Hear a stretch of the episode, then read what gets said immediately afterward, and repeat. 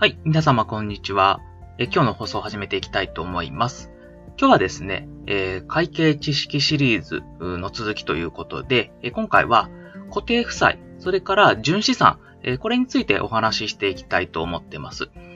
で、えっと、まず固定資産からいきたいと思うんですけれども、えっとですね、固定、えーあ、固定負債ですね。固定負債から進めていきたいと思うんですけれども、えっと、固定負債の中には、まあ、何が含まれているかと言いますと、えっと、決算に1年超要する負債っていうのが含まれていまして、えー例としてはそんなに多くなくて、えー社債、それから長期借入金、それから退職給付にかかる負債といったようなものが入っていきます。まあ、それ以外も、あの、含まれてはいるんですけど、この3つが結構代表的なものかなと思いますので、えまず、えー固定負債のこの3項目についてまずご説明したいと思います。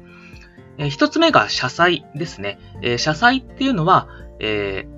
会社が発行する債券のことになります。あの、国が発行するものは国債と言いますけれども、会社が発行するものは社債と言います。で、えー社債にはですね、まあ、返済期日とか利息率っていうのが記載されていて、で、企業が投資家の方に対して発行する、まあ、借用書みたいなものですね。これが社債となっております。で、続いてが、えー長期借入金ですね。で、これは、えー返済期限が1年を超える借入金のことを言いまして、まあ、利用目的としては、土地とか工場など、まあ、大きな固定資産を購入するときに、まあ、資金がしと、えー足りなくなったときに利用する借入金ということになります。これが長期借入金になります。で、えー、3つ目がですね、えー退職給付にかかる負債ということでして、これちょっとわかりにくいかなとは思うんですけど、まあ、これはですね、あの、退職給付ということで、えー会社が、えー従業員が、の方が退職するときに、まあ、退職金をお支払いすると思うんですけど、まあ、それを、あの、積み立てているんですね。で、その積み立てをするときに、まあ、積み立て不足額っていうのを、が、まあ、計算上出てくることがあります。その積み立ての不足額っていうのを、えー退職給付にかかる負債として計上しておくというのが、えーこの退職給付にかかる負債というものになります。はい。ということで、まあ、えっと、固定負債はそんなにあの、ボリュームが多くありませんでした。えっと、決算に1年超要する負債ということで、代表的なものとして、えー社債、長期借入金、退職給付にかかる負債というものをご紹介いたしました。はい。で続いてですね、純資産、えーこれについてご説明したいと思います。で、純資産っていうと、まあ、簡単に言ってしまうと、あの、資産マイナス負債の差額分っていう形になるんですね。なんですけれども、まあ、いくつか、項目が分かれていまして、まあ、見慣れないものが多いかなとも思いますので、まあ、これをちょっと一つずつ、ご説明したいと思います。大きく、え3つの項目があります。1つ目が株主資本と呼ばれるもの。で、2つ目が、その他の包括利益累計額というもの。で、3つ目が非支配株主持ち分というものになります。で、まず株主資本からご説明したいんですけども、まあ、株主資本って何かと言いますと、まあ、会社の株主がですね、出資したお金、それから会社がこれまでに獲得した利益の残りのものです。これが株主資本と言いまして、まあ、細かく言うと、えー資本金、資本剰余金、利益剰余金、自己株式の4つの株、えー項目から構成されています。で、それぞれについてご説明させていただこうと思うんですけど、一つ目の資本金ですね。資本金っていうのは、えー株主が会社に対して払い込んだ額のうち一定の額を言います。で、この一定の額っていうのは、まあ、会社が自由に定めることができまして、まあ、極端な話、資本金を1円としても、あのー会社設立自体はできるんですけど、実際1円にしてる会社っていうのはほとんどあないと思います。実務上もっと大きい額にしてるんじゃないかなと思います。これが資本金です。で、2番目の資本剰余金と呼ばれるものは、会社設立、それから増資の時に、え株主から集めた資金のうち、資本金としなかった部分、これを、えー資本剰余金と言います。で、ここでですね、なんでその会社設立や増資をした時に株主から集めた金額の全額を資本金としないのかっていう疑問が出るかと思います。私も最初、あの、これを学習した時にそう思ったんですけど、実はですね、あの、先ほど説明した資本金、これをですね、増やしたり減らしたりするっていうのはかなり、あの、厳格な手続きが必要っていうルールになってます。で、えー、例えば資本金を増やすってことを増資と言いまして、減らすことを減資って言ったりするんですけど、減らす資本って書いて減資ですね。で、これらの手続きには結構手間がかかるんですね。あの、登記変更の手続きも必要ですし、株主総会で特別決議っていうのが必要です。あの、3分の2以上の賛成が必要っていう決議が必要です。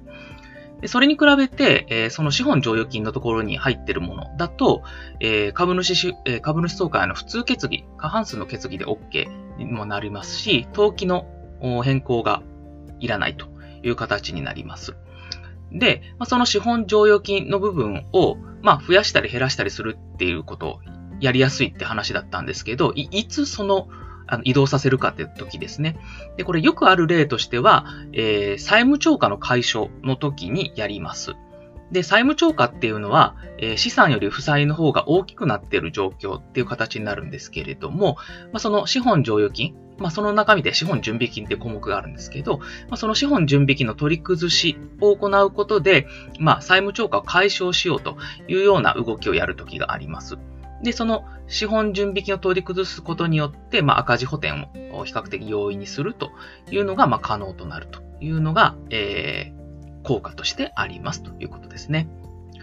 で、続いて、えー、株主資本の3つ目の項目としては、利益剰余金になります。で、この利益剰余金っていうのは、まあ、会社の利益を分配せず、分配っていうのは、まあ、どこに分配するかという株主ですね、に分配せずに、まあ、社内で積み立てたもの、これをえー、利益剰余金と言います。あの別名、あの内部留保と言ったりすることもあります。で、最後、えー、4番目、自己株式なんですけれども、えー、自己株式っていうのは、えー、会社が保有する、え、自分の株式のことを言いまして、金庫株なんて呼ばれたりもします。はい、以上が、え、株主資本の中身についての説明でした。で、続いて、えー、純資産の項目の二つ目として、その他の包括利益累計額というものがあります。でこれ結構中身難しいんですけど、まあ、簡単に言いますと、えー、資産とか負債の項目を評価替えですね。評価替えっていうのは自家評価したりとか、あとは外貨になっているものを日本円に換算替えしたりとか、そうした時に発生する差額の部分のことを言います。で、細かく分けると、まあ、その他の、その他有価証券評価差額金か、繰延ヘッジ損益、退職給付にかかる調整累計額っていうような項目から出てくるんですけども、まあ、中身を一個一個、え、見ていくというよりは、えっ、と、まあ、その、その他の包括利益累計額っていうのは、その資産負債を評価買いした差額の部分なんだっていうご理解をいただいた方が、あの、まずは、まずは最初の理解としてはいいんじゃないかなというふうに思ってます。で、最後、純資産の最後の部分なんですけれども、非支配株主持ち分というところです。で、これは何かと言いますと、これはあの、連結財務諸表の中で出てくる項目なんですけれども、あの、子会社の資本のうち、親会社の持ち分以外の部分を非支配株主持ち分と言います。で、ちょっと数値例でご説明しようと思うんですけど、例えば、え子会社の資本が1000あったとして、親会社の持ち分が80%だった場合に、え、1000×20% の200が、非支配持ち、非支配株主持ち分ということになります。はい。ということで、えー、純資産の部分は以上となりまして、大きく3つの項目からできてました。1つ目が株主資本。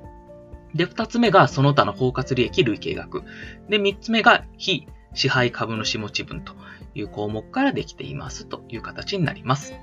はい。今回の放送では、えー、固定負債、それから純資産の項目についてご説明をさせていただきました。えー、次の放送ではですね、えー、今までの放送で一通り、え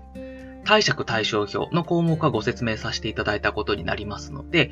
この貸借対照表を、まあ、どう活用していくか、どういうふうに見ていったらいいのかっていうところについて、次の放送でご説明させていただければと思っています。では、今回の放送はこれで以上とさせていただきます。どうも聞いていただきましてありがとうございました。